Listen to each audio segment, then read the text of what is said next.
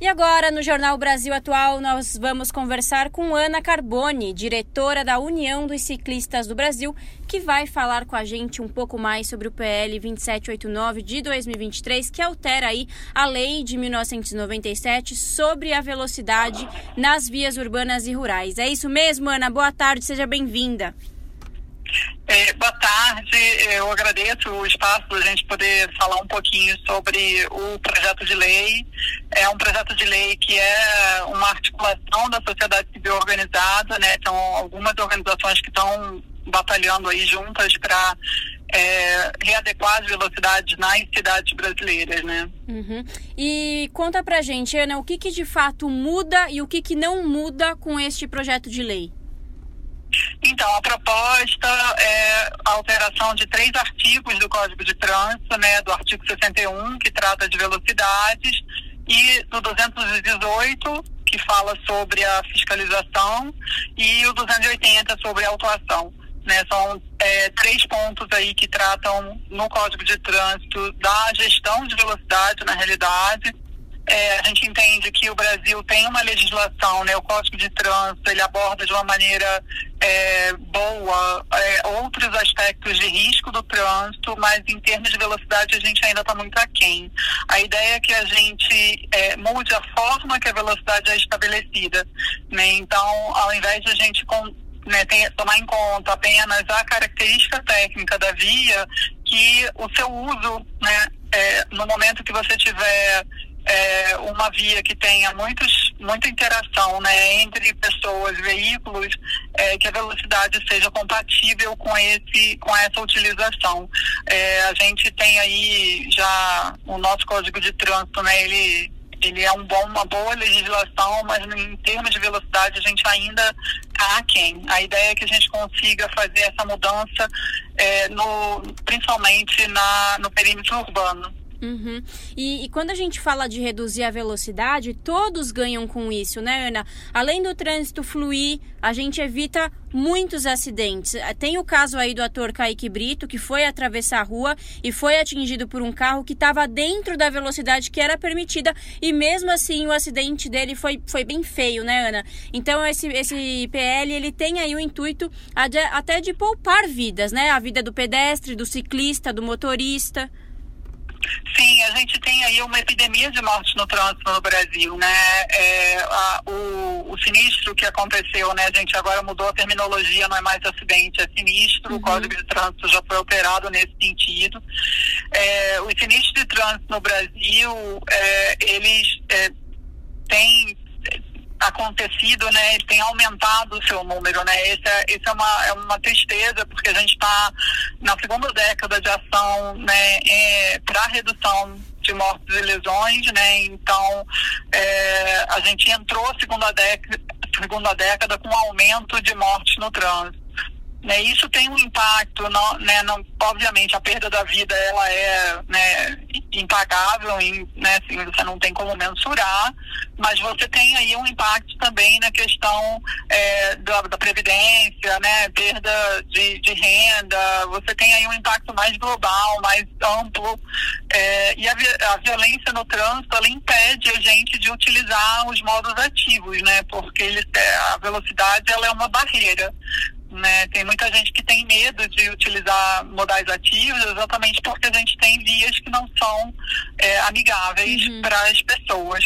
É, o caso do, do ator, né, ele trouxe à, luz o quanto é, é absurda a velocidade na orla do Rio de Janeiro, né? Porque são 70 km por hora. Numa via em que você é, travessia de criança, de idoso, né? Você tem ali ciclistas, você tem um, um, é, é, um lugar de lazer, né? A orla do Rio de Janeiro é um local de lazer. Você tem de um lado residências e do outro é, muitos é, muitas pessoas, né, a gente tem, né, acompanha as mídias sociais, muitas pessoas falam assim, não, porque o trânsito já não anda, ele vai andar menos ainda.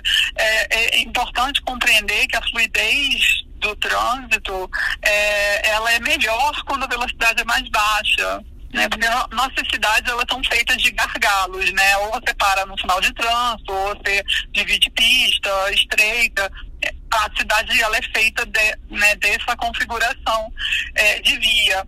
Então, quando você tem uma velocidade menor mais, e constante, mas menor, e você está o tempo todo se, se movendo. É comprovado que você tem uma fluidez melhor quando você tem uma cidade que está engarrafada.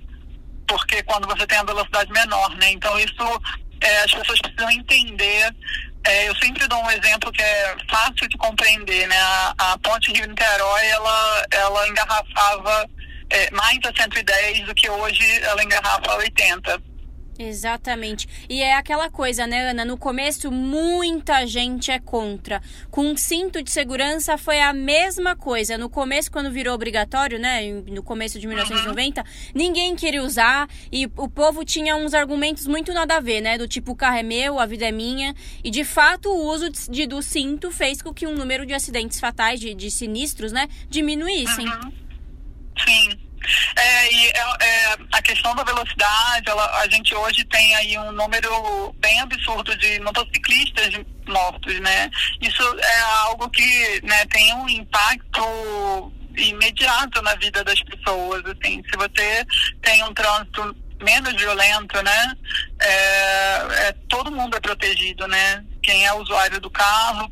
A gente tem reações, né? É, também teve a mesma questão em relação à cadeirinha, em relação é, à alcoolemia. A, são diversas é, regras, né? Que a gente vê aí reações contrárias e que são fundamentais para a gente ter um trânsito é, seguro. A gente, as mortes na, na via elas são evitáveis, né? A gente pode é, a visão zero, né? Ela tem essa essa premissa, né? De que zero mortes no trânsito são aceitáveis porque elas são são situações que podem ser evitadas, né? A gente precisa entender que é, a gente precisa readequar a velocidade, sim, mas a gente precisa fazer isso é, com o redesenho da via, por exemplo, né? Para que você tenha uma via, não que induza a velocidade, mas que é, faça com que aquele motorista tenha uma condução é, segura né, que é, é a, a, o conceito do sistema seguro,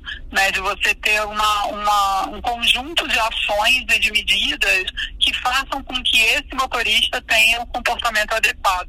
Perfeito. Né? Então, é isso que a gente busca com esse PL. A gente quer é, mudar a legislação, né, readequar a velocidade, a gente propõe no PL baixar a velocidade, né, é, propõe também a inclusão da, da fiscalização por velocidade média, que não existe essa possibilidade no Brasil hoje, é, e é, é, isso que a gente está buscando, né, que é, a gestão da velocidade ela seja algo é, inerente, né, às, às cidades, né, e um ponto muito importante é que a, as cidades elas já podem fazer essa mudança baseada no que a gente está propondo no projeto de lei. É, o que a gente entende da necessidade de mudar a legislação federal é para que isso seja é, uma, uma mudança, né, é, uma política de Estado, né, que isso seja, que não mude é, e que seja algo perene, né? A gente já tem cidades no Brasil que vêm com sucesso, fazendo a readequação de velocidade. É, Fortaleza é um exemplo excelente, Curitiba é um exemplo excelente, São Paulo é um exemplo excelente. Então a gente já tem cidades aí que já estão readequando a velocidade baseado é, no uso das vias, né? Então é, é, esse é o recado importante. Uhum.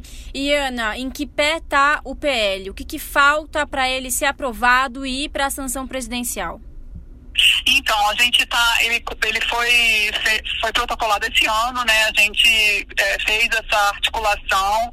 O PL ele tem né, um autor principal, mas ele tem também outros é, oito coautores, né? No, no, total são nove deputados que estão aí apoiando o PL de diversos campos políticos e de diversos estados é, ele, nesse momento, o PL está pensado a duas grandes árvores de é, apensados, né, porque tem é, PLs que tratam de temas similares, não idênticos, mas similares. Então, a gente está fazendo um esforço político para fazer essa separação, né, para que o PL seja considerado no seu mérito próprio. Uhum. Então, nesse momento, a gente está o PL está na Câmara de Deputados e a gente está fazendo esse esforço. É, vou ter reuniões é, essa semana agora, que a gente está na Semana da Mobilidade, então eu vou ter reuniões na Câmara essa semana para a gente tentar é, fazer essa, esse, é, esse processo, né? A gente teve um apoio muito importante do Ministério da Saúde porque é uma, um ministério que né, é, entende bem qual é o impacto positivo que a gente pode ter é, na, com a aprovação desse PL. Então, a gente está trabalhando com assessoria legislativa, estamos é, fazendo, né, a gente está propondo agora uma, uma é, audiência pública né, conjunta na, na, na Comissão de Saúde e na Comissão de Viação e Transporte é, para a gente ampliar esse debate, para exatamente a gente trazer à baila aí todas as dúvidas que as pessoas têm, que os deputados têm, que a gente, para a gente poder de fato é, conseguir avançar. Perfeito, é isso. A gente vai continuar repercutindo este assunto aqui na Rádio Brasil Atual e mantendo todos os nossos ouvintes informados. Ana, muito obrigada pela participação e até a próxima. Muito obrigada. Conversamos aqui com Ana Carbone, diretora da União dos Ciclistas do Brasil.